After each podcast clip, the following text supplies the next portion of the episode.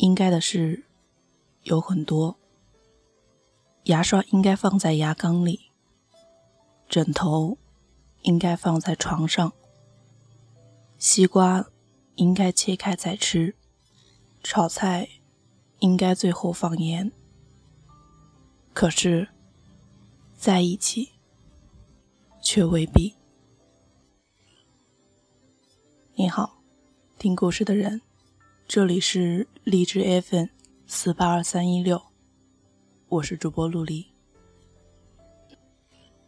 今天呢，我们要来分享的是青年写手 F 小姐的，不只是分手故事而已。愿你喜欢。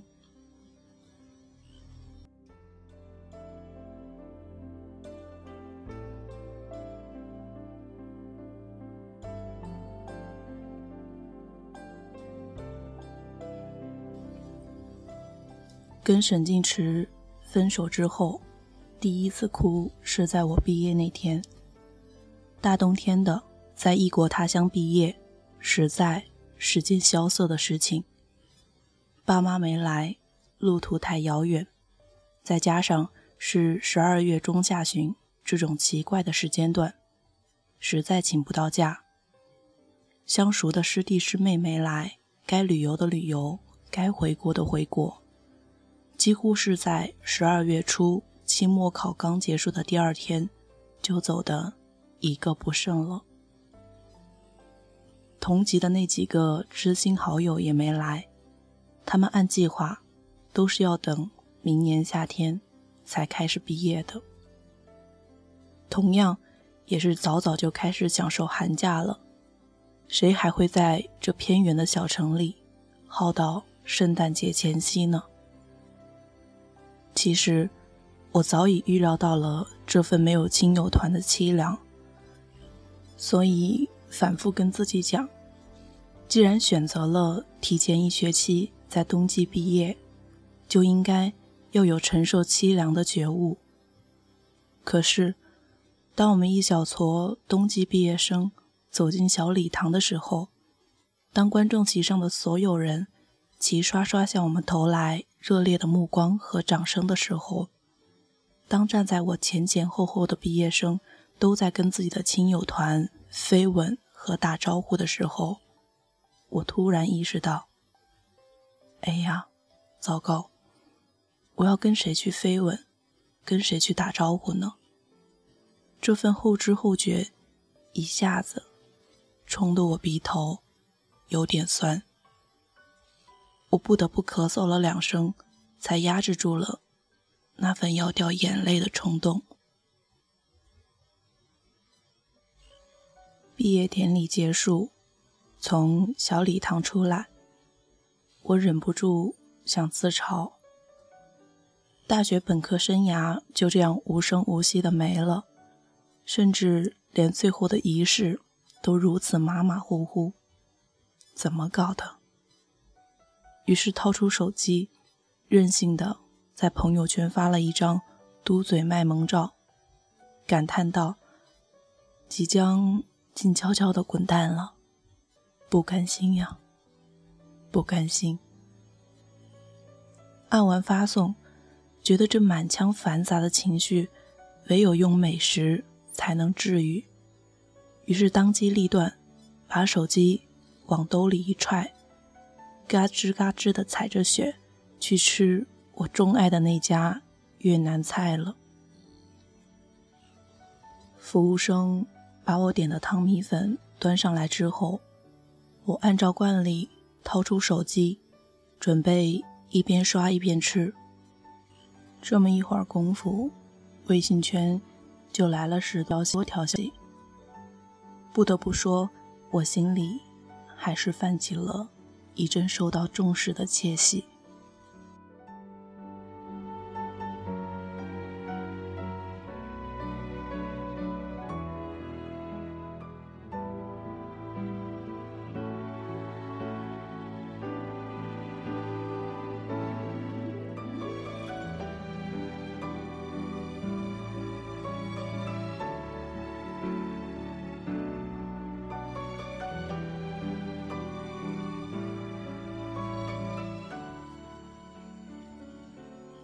点开一看，一楼是沈静池的回复：“毕业快乐哟。”二楼回复：“请一楼和楼主不要再借分手之行秀恩爱之实了，好吗？”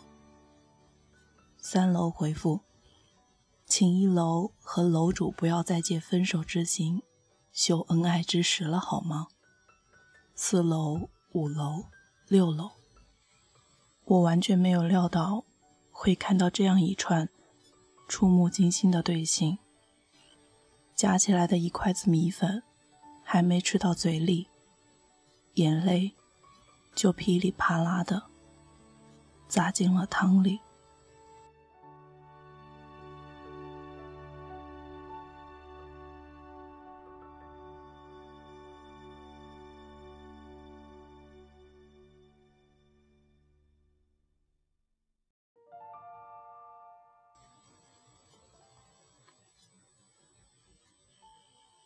在我所有认识的人里，没有人的分手经历比我更奇葩。我的大部分女性朋友分手的原因都是遇到了渣男，所以分手后常见的剧情是闺蜜团对女主角一波接一波的慰问和安抚，伴随着对男主角一波又一波的吐槽和声讨。但是，在我的分手剧本里，却变成了我一波接一波的去慰问和安抚我的闺蜜团，与此同时，接受着他们对我一波接一波的吐槽和声讨。感情在他们眼里，我是情商、智商都下线了，才会跟沈静池分手；要么就是我做了对不起人家的事情。我从来不知道沈静池竟然把我的闺蜜们收得这么服服帖帖，真是大开眼界。更搞笑的是，沈静池那边似乎也因为这桩莫名其妙的分手，被基友团骂得灰头土脸。看样子，他跟我是半斤八两。大概在我和沈静池的朋友们看来，我们两个人分手，实在是不懂事和瞎取闹。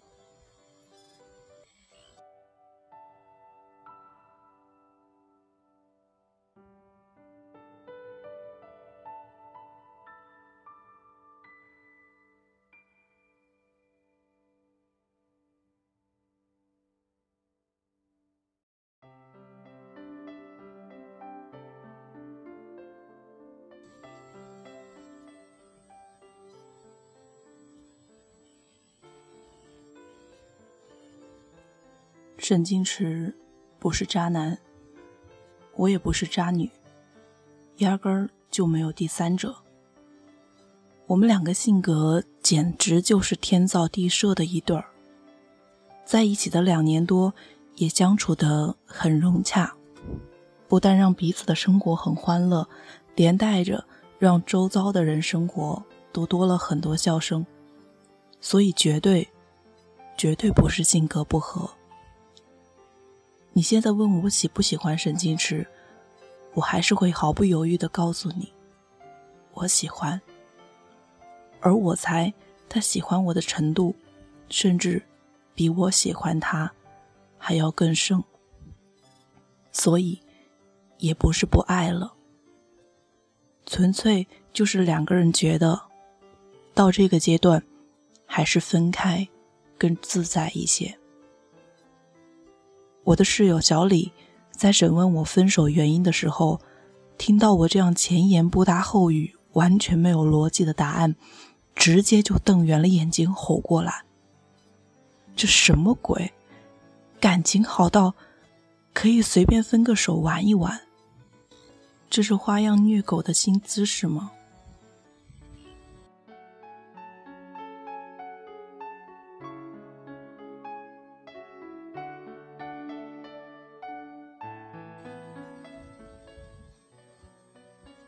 听到这样的话，我的心瞬间被凝固起来。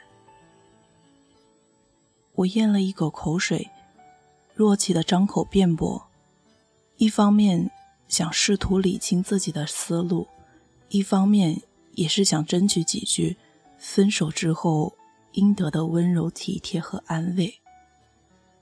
我说：“其实因为背叛和伤害而离开一个人，是一种很痛快的方式，因为你很清楚。”已经没有任何希望了，所以摆在眼前的路是很清晰的。可是，当背叛和伤害都不存在的时候，离开一个人，才真的需要很多的纠结和思考，那才是真正的折磨。小李直接打断了我：“你怎么？”这么作啊！想怎样吗？既然没有人出轨，你又还喜欢他，干嘛分手？他气势汹汹，我突然就懒得解释了。本来分手就只是我和沈静池两个人的决定，这些闲杂人等，凭什么又自以为是的来指手画脚呢？我自己心底非常清楚，这真的不是想起一出就一出的儿戏。分手这两个字，我酝酿了至少半年之久。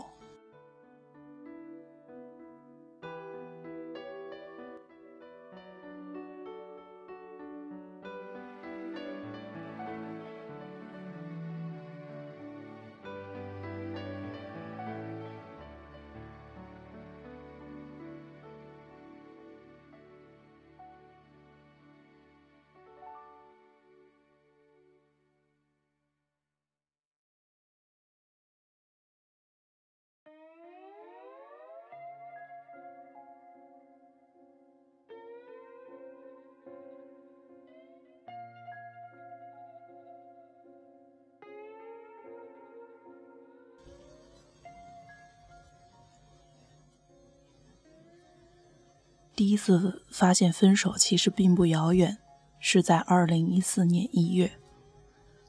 刚开学，照例收到二零一四年冬季毕业申请现在发放的群发邮件。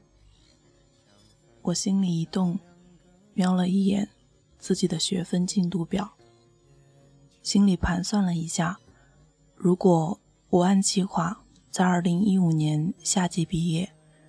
那最后一个学期，实际上只需要选两门课就达到毕业的学分要求了。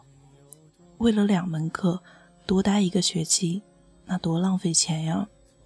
倒不如把那两门课塞进接下来的暑假学期和秋季学期里，这样就提早一个学期毕业。这么想着，我就毅然决定了。填了二零一四年冬季毕业的申请。沈静池知道之后说：“挺好的呀。”然后呢？什么打算？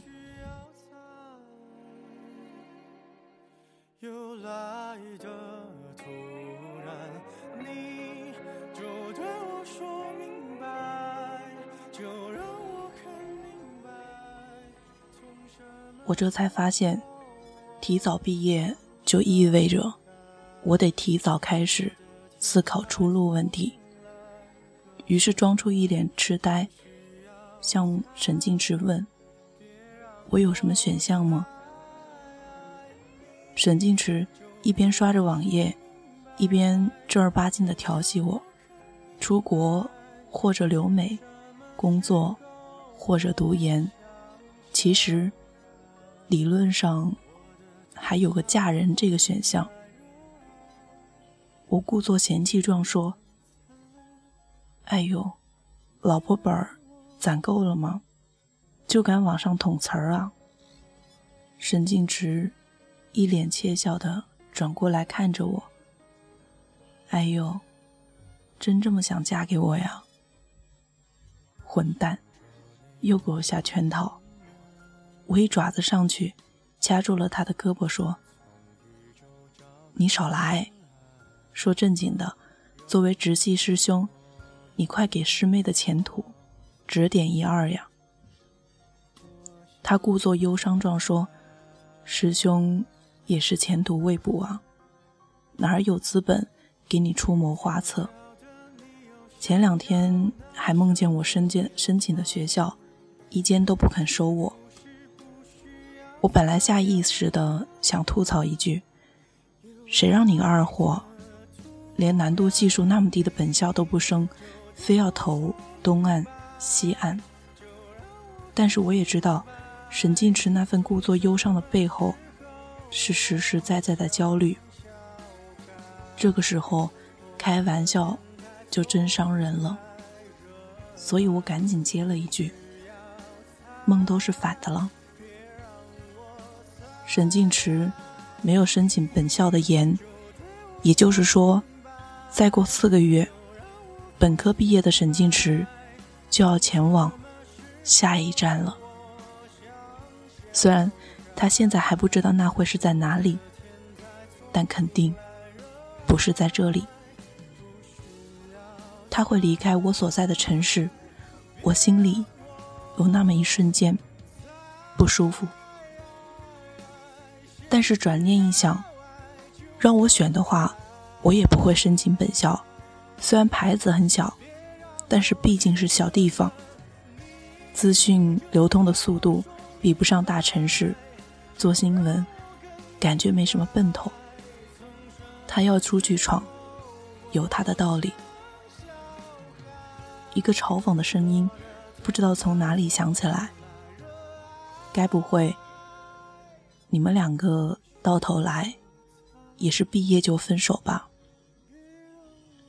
我被自己如此消极的心理吓了一跳，赶紧把这个念头扑灭，说：“年底毕业之后怎么样还不确定，不过今年暑假学期的确需要选实习的学分，我跟你一起投简历好了。”沈静池眼睛一亮：“不错，真的在一个城市的话，你就逢找室友了。”直接来跟我一起住吧。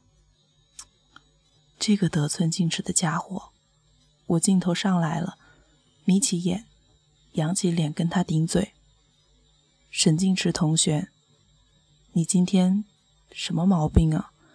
这才一月份，外面的雪还在嗖嗖的下，你发春是不是有点早？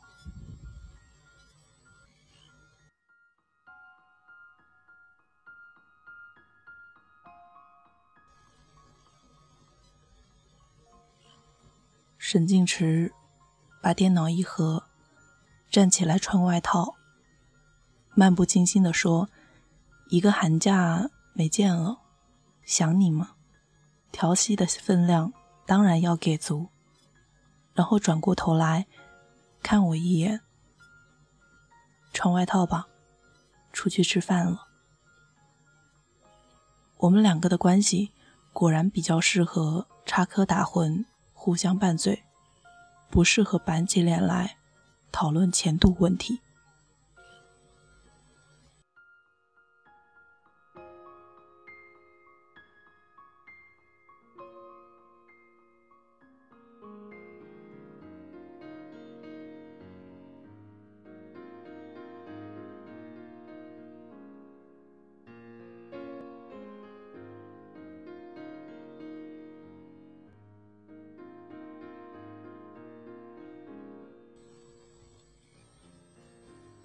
春假过得忐忑不安，七上八下。我们俩都在等实习的 offer，此外，沈静池还在等研究生的。在这种等待的愁云笼罩之下，自然没有任何出门旅游的心情。我驻扎在他的公寓，两个人颓在一块，煲剧、看电影、杀时间，只字不提 offer 的事。最记得那会儿，两个人窝在沙发里，看了九五年版的《花样男子》。藤木直人一出来的时候，沈静池在旁边吐槽说：“这分明是何炅啊！”春假结束之后没多久，沈静池的人品大爆发，接连收到了好几家的 offer，有实习的、研究生的，都在纽约。我也收到了实习的回复，参加了几个邀请。不出意外的话，暑假就能够跟他一起去纽约了。我几乎都已经想象到了，这个重磅好消息公布之后，朋友圈将会是怎样的一片哀鸿遍野。一边膜拜我们两个是金童玉女，一边咒骂我们。闪瞎狗眼什么的，我忍不住开始为这番想象的图景沾沾自喜。可惜啊，我高兴的太早了。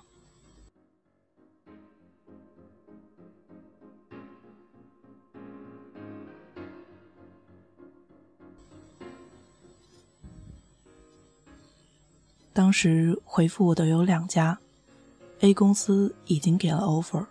但 B 公司还在面试的流程中。老实说，B 公司我更想去。我本来打算等 B 公司表明要录用我之后，再拒掉 A 公司，但老天显然不会让我如此开挂。A 公司不可能无休止的等我，他们只给我一星期的考虑时间。在那一个一星期的时间里。我又参加了 B 公司的第二面试。从面试官的语气里，似乎听出了一丝非常想让我过去和他们共事的意思。于是我就赌了一把，把 A 公司给拒了。结果在我把 A 公司拒掉的一星期之后，B 公司回复我说：“很抱歉。”呵呵，我怎么会愚蠢到？让自己陷入这样的境地。现在好了，一夜回到解放前，手上连一个 offer 都没有了，等于要重新开始投简历。当时我都要疯了，已经是四月中旬，到派发 offer 的季节了，该招的肯定都招满了，我要到哪儿才能凭空搞一个实习出来？而且，我还没有退路。课已经选了，我暑假学习必须要有一份实习的学分，学分完不成就要耽搁冬季毕业。眼看着自己的生活即将像多米诺骨牌一样刷刷的崩塌，觉得很跌份儿，也不知道要怎么跟沈静池说。我要到手的实习没了。我知道他拿到研究生的 offer 之前，其实一直睡不好觉。我想让他多享受那个消息带来的好心情，所以不想打扰他。而且可能是我太拧巴了吧，觉得男朋友是用来激励自己共同奋斗的，不是用来依赖的。尤其是实习这样的关乎个人前途的大事儿，我自己弄的烂摊子。凭什么让他跟着操心呢？所以我没有跟他吱声，更没有跟任何朋友吱声。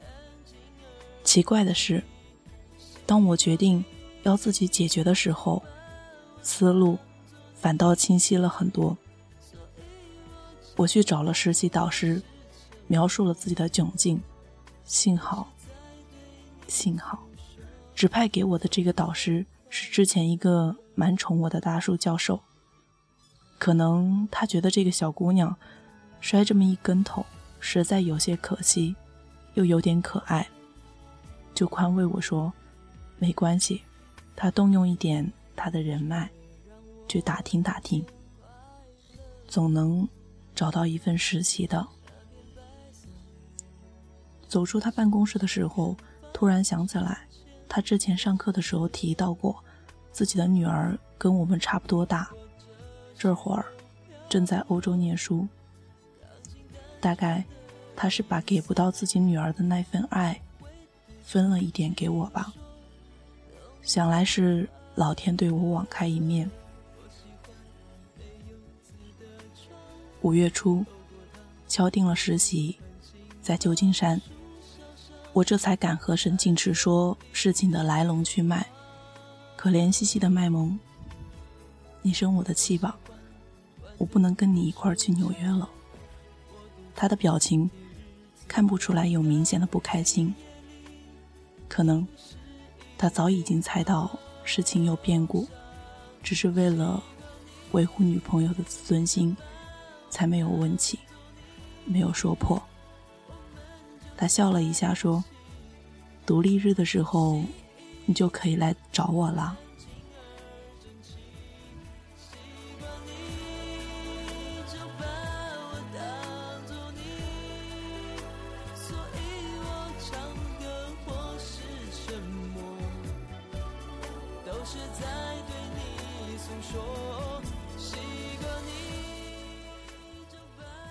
于是，我就顺着他的话。跟他抬杠，咦，不对哎，从西岸飞东岸可不划算了。你想啊，我要是早上八点出发，六个小时的飞机，再加上三个小时的时差，算上路上杂七杂八的时间，到纽约都晚上七八点了，一天就这样没了。他突然伸过来捏我的脸。你这个小白眼狼，把我一个人扔纽约，我让你来见我一面，你还想讨价还价？我赶紧应了一声：“好吗？我错了，我现在就去看机票。”沈静池哼了一声，就不再搭我的话了。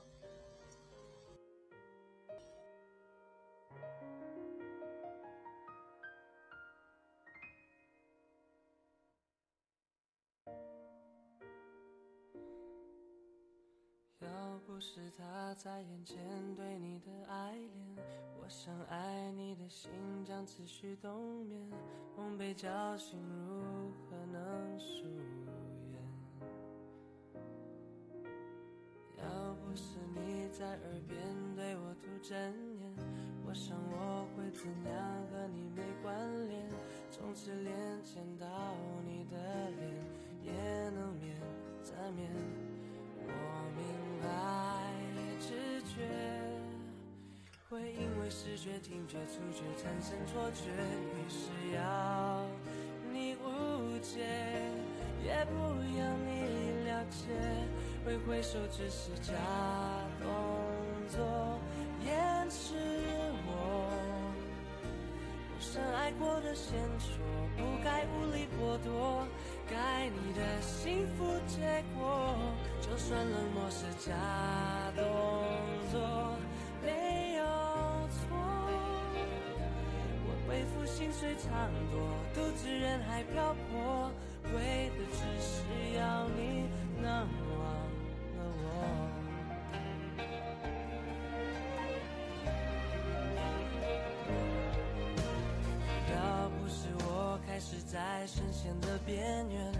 想到那么快就必须弃权。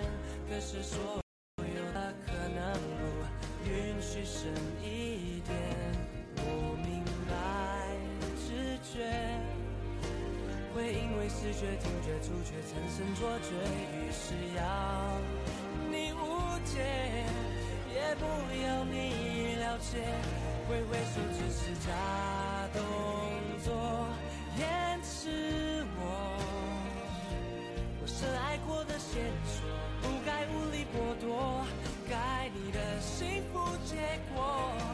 算冷漠是假动作。没有错。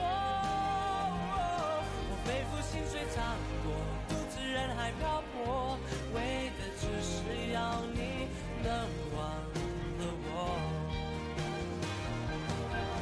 让人经不起流言的挑拨，感情一直脆弱，人的骨子里难免。